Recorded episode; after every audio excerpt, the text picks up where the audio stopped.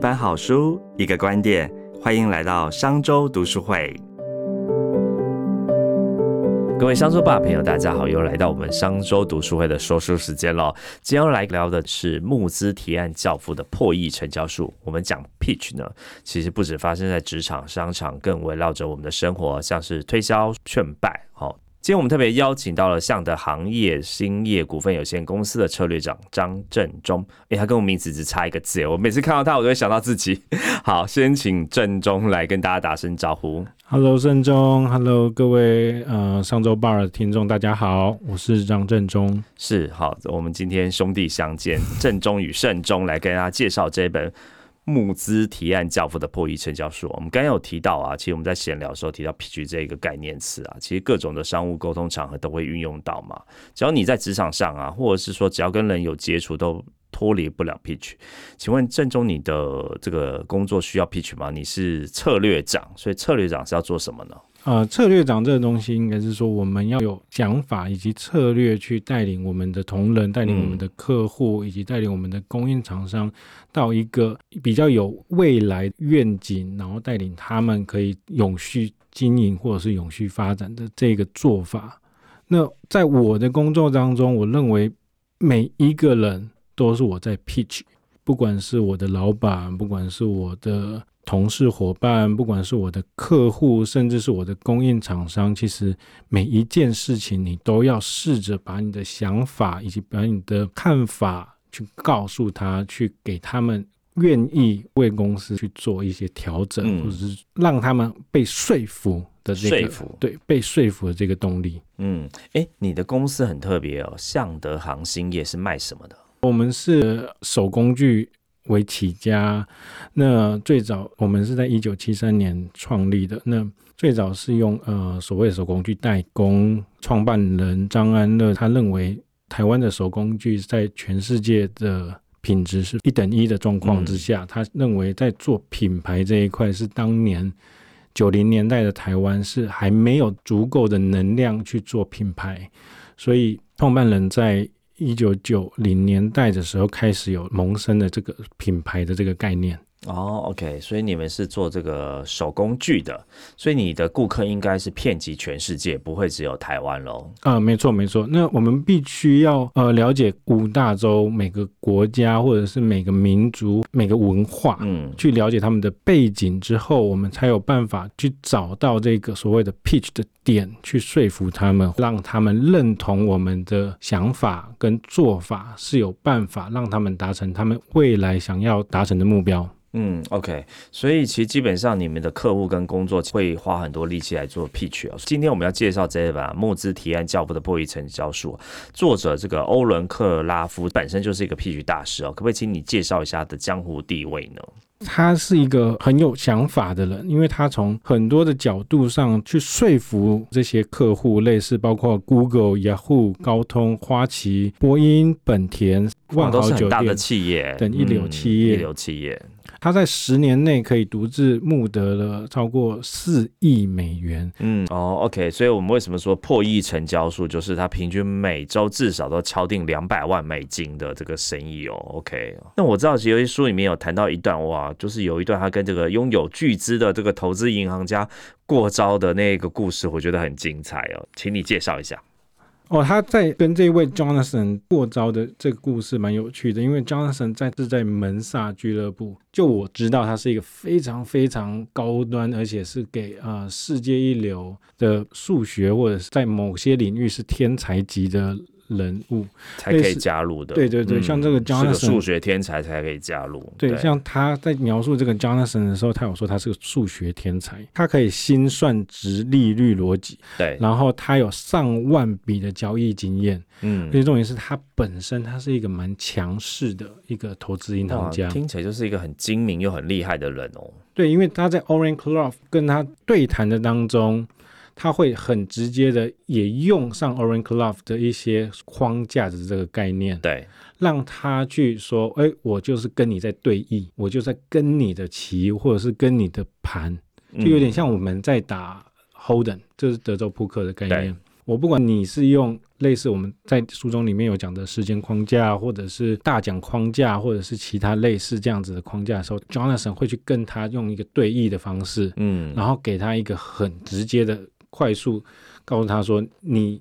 应该要怎么照我的方式做？那 Orange Cloud 也必须在他面前有一些表示的时候，反而造成了 Oren Club 在这一个对弈的当中，他反而有很大的压力。嗯，我觉得他很厉害，就是像你刚才讲那个那个强纳森哦，真的是很高招。他直接就跟那个 Oren Clough 说：“哎，我只剩下九分钟，我就要走了，我不想听你废话了，你给我讲重点。”你有遇过这种客户？这个时间时间框架，说真的，我必须承认，这是就连我的老板，就是我的母亲，她其实很常用这件事情。快快快快快，四点半了，我要去接我小朋友了。对，当您听到对方在讲说：“嘿，我要接我小朋友了。”哎，这个是一个很厉害的一个诱拐方式，对方就会起了一个同理心。嗯，他反而就说：“快快快，那我要赶快讲。”那这个时候呢，如果你是一个银行要来讨论钱的事情，或者是某些供应商来讨论提案的时候，它变得它必须要缩短，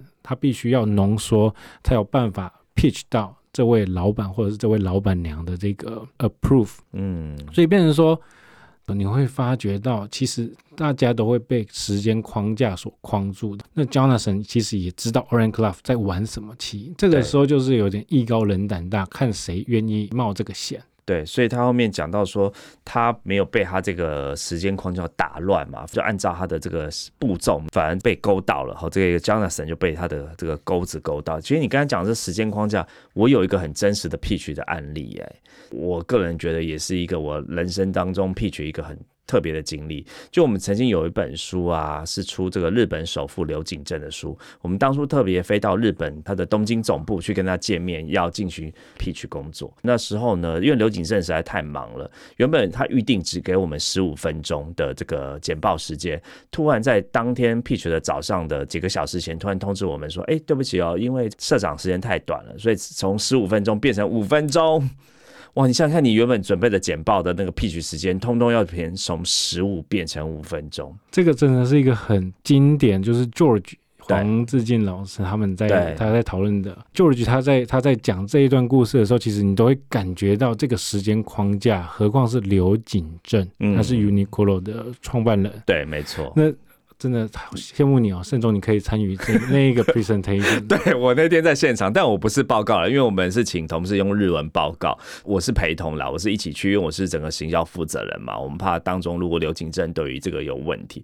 但是我觉得这是另外一个 pitch 的高招，这个也下次我们有机会再来聊聊。所以我觉得刚刚谈到说，就是他跟这个江大生过招，他用时间框架这件事情，但是他后面他有一招，我们待会会提到很厉害的地方。那我们先来聊聊，我觉得欧伦克拉夫。他在提到说，在这个 pitch 前要先破除客户的一个问题，叫鳄鱼脑。鳄鱼脑，他觉得是客户一个非常大的这个障碍。好，就这么解除鳄鱼脑。那可不可以先介绍一下什么叫鳄鱼脑？那如果提案的时候遇到鳄鱼脑，你要怎么处理呢？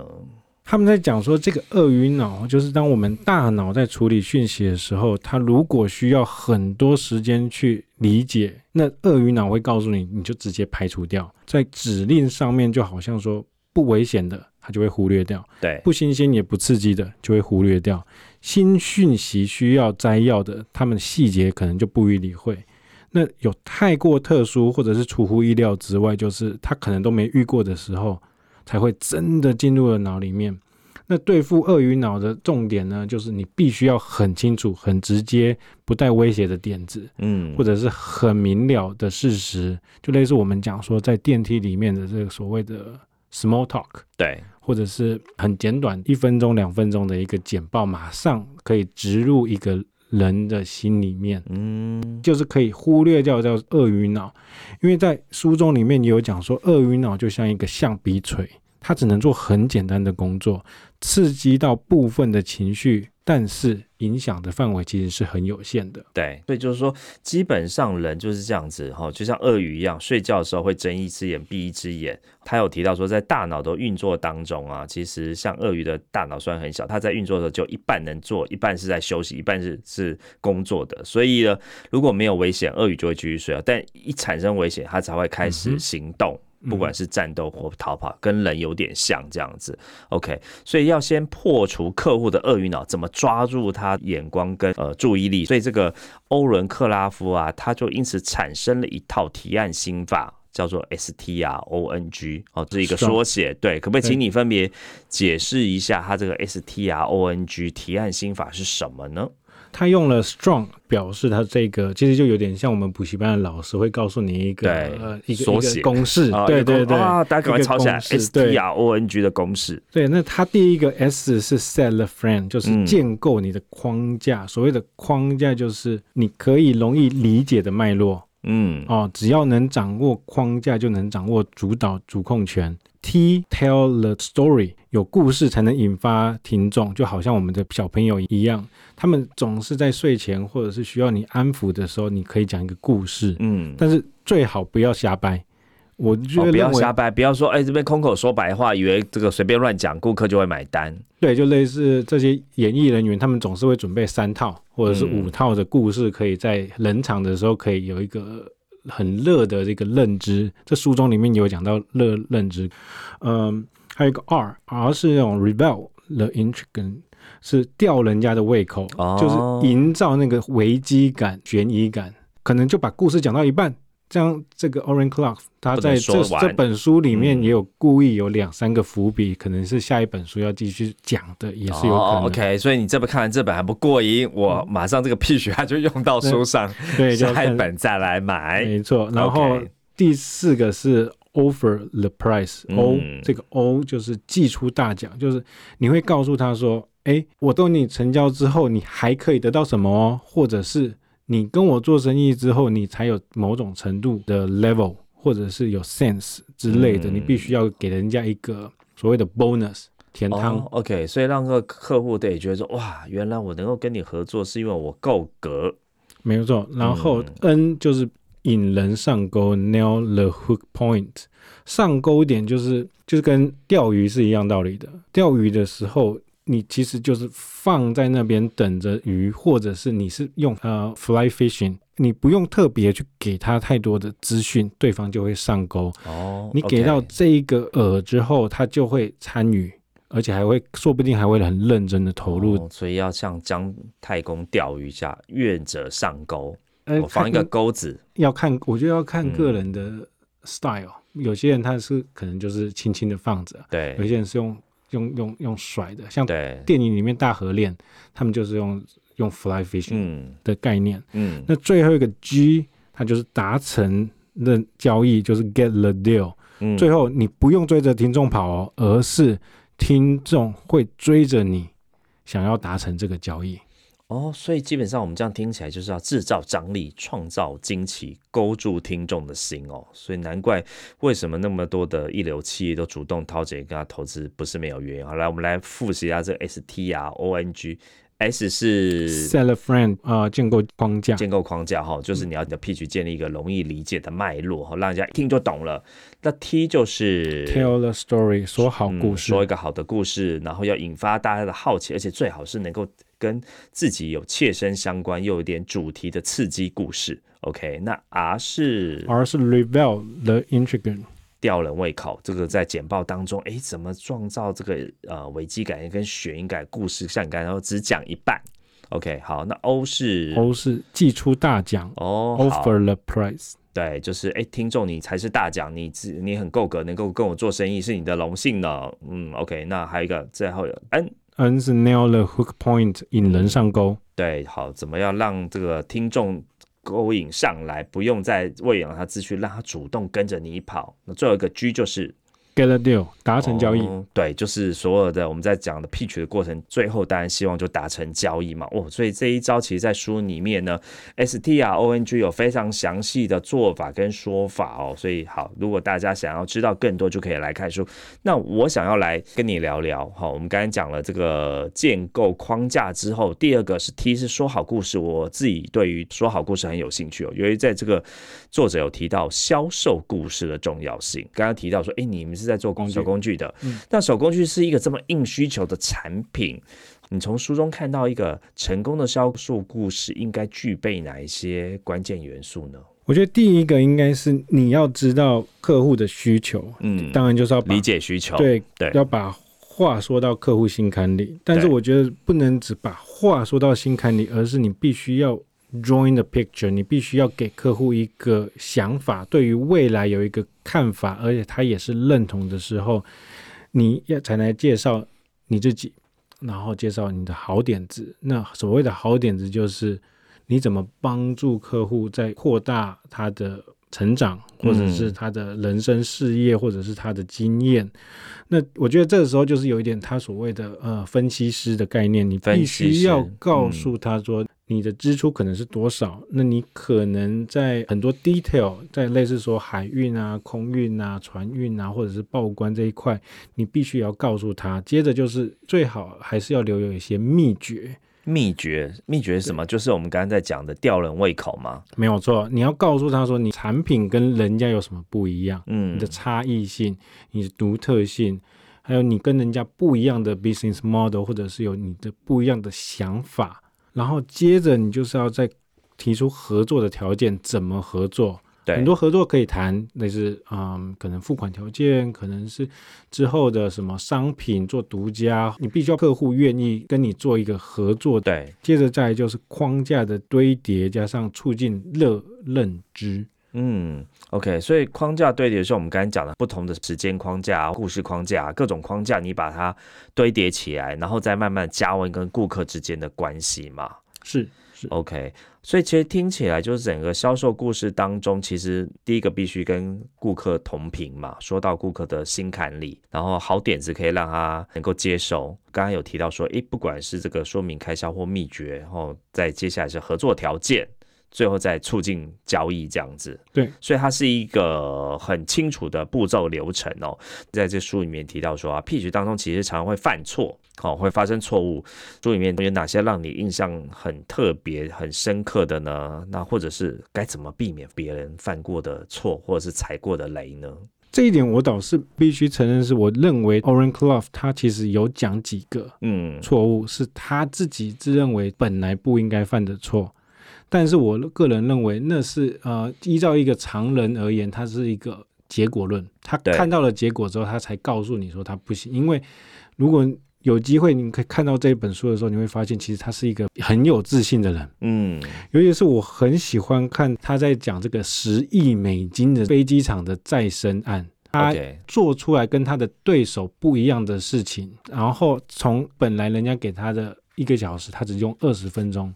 我觉得这一个东西就已经很够吸引。你可以讲一下吗？我这样听着觉得哇，你马上又勾了一个影子。对，没有错，因为我要勾你们，我要勾大家来看来买书买书。那这个故事是什么？哎，十亿美金听起来很可怕，而且时间这样短短就可以促成这么大笔盈亏，讲一下这个故事。Oren Clough 在哦这一个案子，他的合伙人出现之前，其实他是先想要休息一阵子。对，很有趣的是，他的这个合伙人甚至还直接坐了私人飞机去度假胜地找他。嗯，那他们的对手是一个高过他们五倍、六倍的一间公司。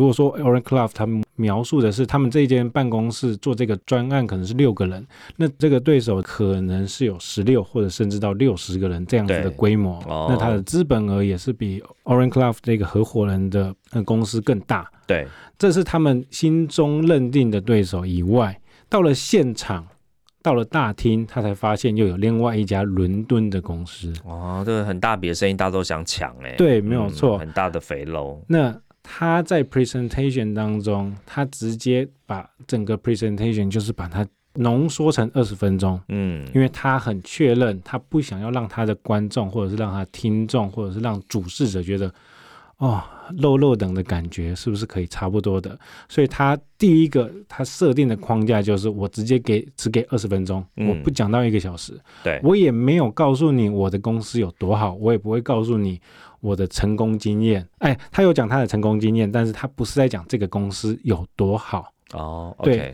接着他强调的是做这件事情，这个十亿美金改建案的精神跟目的，而非只是获利。我觉得这一点是让所有人会感受到，哦，you do something different。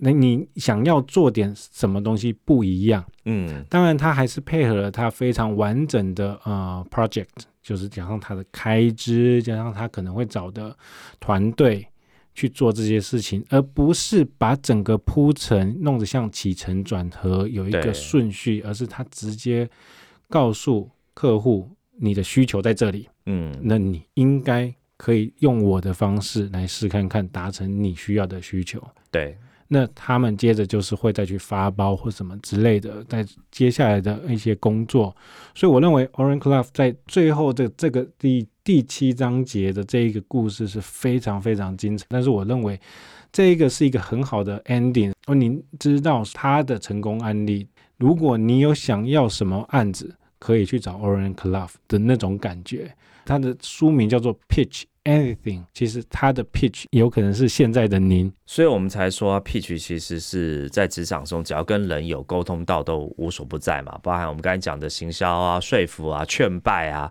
甚至是这个沟通当中都用到。所以讲十亿美元机场改建啊，所以他才说是魔王级的案例研究哦。我刚才听你这样讲，我真的蛮有同感的。就像我们我刚才在开头讲到这个刘景正的这个 pitch 案啊，其实当初原本这个日方出版社希望我们可以提出对于这个刘景正社长的新书的行销的规划想法，所以一开始我们在想这个 pitch 的节奏，就说，诶，那我就告诉他我可以做什么，我可以做 A B C D E F G，我可以做这么多事情。好，我告诉他我我会帮他做各种宣传啊，让他曝光啊，大家都知道这本书上市了。但是后来呢，我们在跟这个 George 在讨论的过程就发现说，太多就是没有记忆点。好，就像你刚才说的，你要抓到客户心里的想倾听的，那相信身为一个这么大的日本首富的这个社长，他平常一定是哦，老实说就是一日理万机。日理万机，讲实际一点就是颐使气使已经很久了，所以基本上都只有别人听他讲话的份，他哪有时间听你讲那么，多废话？对，那我们就猜想说，为什么我们的 pitch 从十五分钟变五分钟？就是前一天那个出版社一定是照这个逻辑讲了，被他觉得废话太多，他不想浪费时间，直接把十五分钟变五分钟。可是如果你如果看这本书，你会发现说，说不定这是他的框架哦。对他把是他的框架缩小，就像说里面有在讲这个大厅的概念。对大厅我们认知都是迎宾厅，对但是这个迎宾厅，也许他就是要把框架缩得很小。对然后在书上有个呃秘书会说请坐，那这时候 Oren Cluff 可能就不做哦，他就故意不做，在十亿美金的这个案子，他就跑去跟对手聊一下，也许他是想要。就像我们在讲，在打棒球的当中，像每个选手都会有他的一个 set of friend，就类似铃木一朗的这个钟摆式打法，他说不定他是想要调节他自己的口呃呼吸以外，他也可以 set a friend 去对付他的竞争对手，嗯或者是他的投手。所以我觉得刘景正的团队也许就是要 set the friend 在你们跟 George 的这个团队，看你对有办法能不能接招。对，没错，他就是帮你设立了框架，所以你像刚才讲一个重点，就是不能够顺着这个客户的方向走，你就步入了陷阱。所以后来我们怎么解围呢？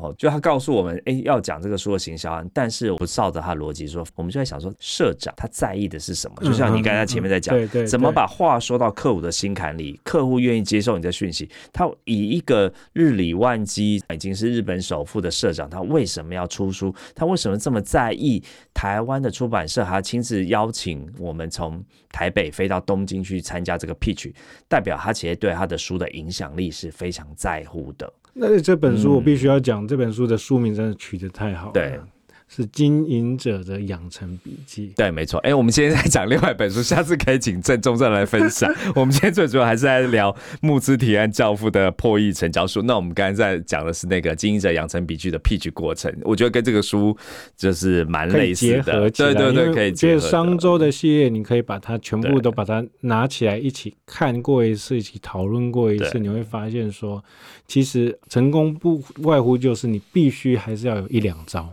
对，没错你。必须要懂得怎么去 pitch anything，即使嗯它有可能会失败，但是。有时候你就是要必须为了下一次的成功，你必须要尝试到一些不一样的对手，或者是不一样的状况、不一样的场景的时候，你才有知道再下两次怎么去面对。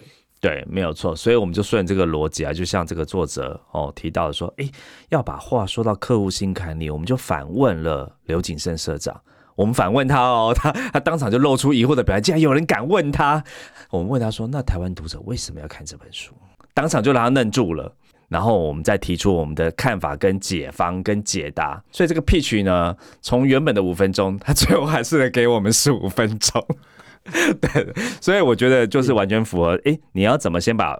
话说到客户心坎里，介绍自己跟好点子。好，那我们提出我们的这个秘诀跟方法是什么？所以最后呢，为什么这个书后来在商业周刊如期出版？哈，就是中间有一个非常精彩的批决过程。他最后这一个章节真的是蛮有趣的。嗯，他有在提醒一下这个残人精，残人就是勾勾迪啦，勾勾迪是一个非常弱势，一昧的追求认同而大肆宣传自己很弱。哦，这是一个你绝对要避免避开的所谓的，所以不是我一天一天到晚一直去拜访客户，跟着屁股这样子后面走，客户就会买单。其实没有。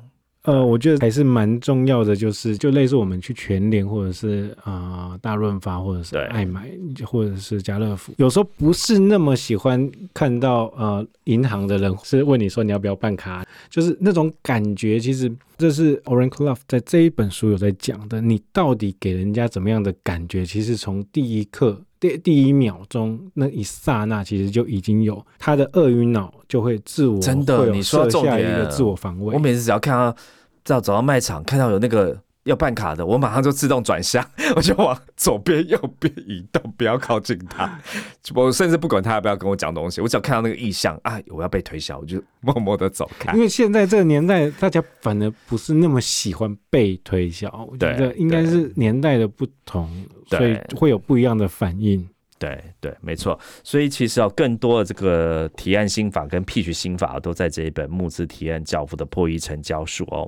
感谢郑重的分享，希望透过今天的节目能成功的打破你习以为常却早已落伍的提案尝试哦。如果想要了解更多更全面的提案思维与技巧，欢迎阅读这一本募资提案教父的破译成教书。祝福所有人都能够主导全场，寄出诱因，激发渴望，并快速找到上钩点哦，让你的听众心甘情愿买单。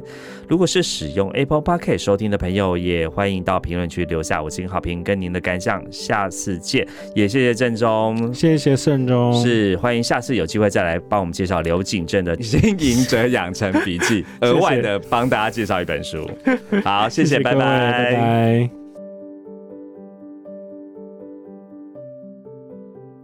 商周读书会集结商业周刊出版的好书选读，邀请您订阅 Podcast 商周吧，或是按赞追踪 FB 粉丝团商周读书会，掌握最新出版讯息。